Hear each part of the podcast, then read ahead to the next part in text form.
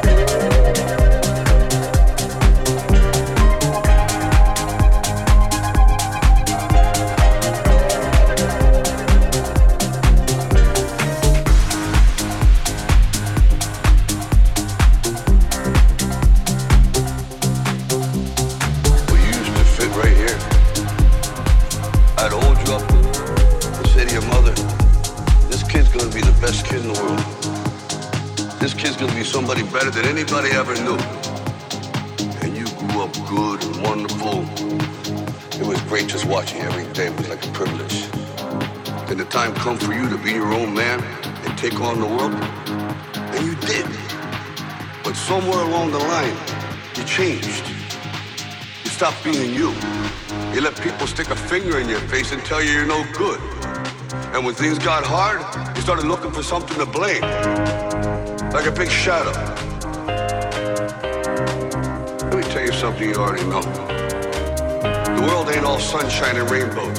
It's a very mean and nasty place, and I don't care how tough you are, it will beat you to your knees and keep you there permanently if you let it. You, me, or nobody is gonna hit as hard as life. It ain't about how hard you hit. It's about how hard you can get hit and keep moving forward. How much you can take and keep moving forward.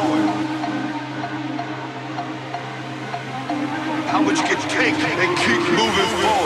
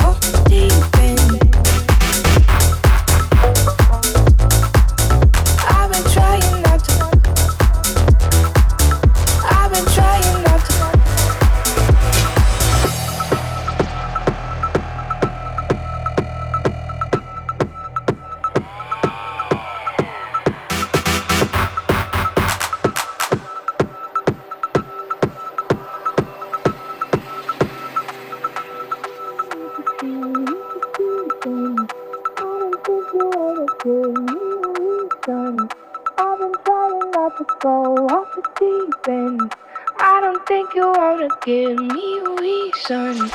I've been trying not to go off the deep end. I don't think you wanna give me me. I've been trying not to go off the deep end. I don't think you wanna give me reason. I've been trying not to go off the deep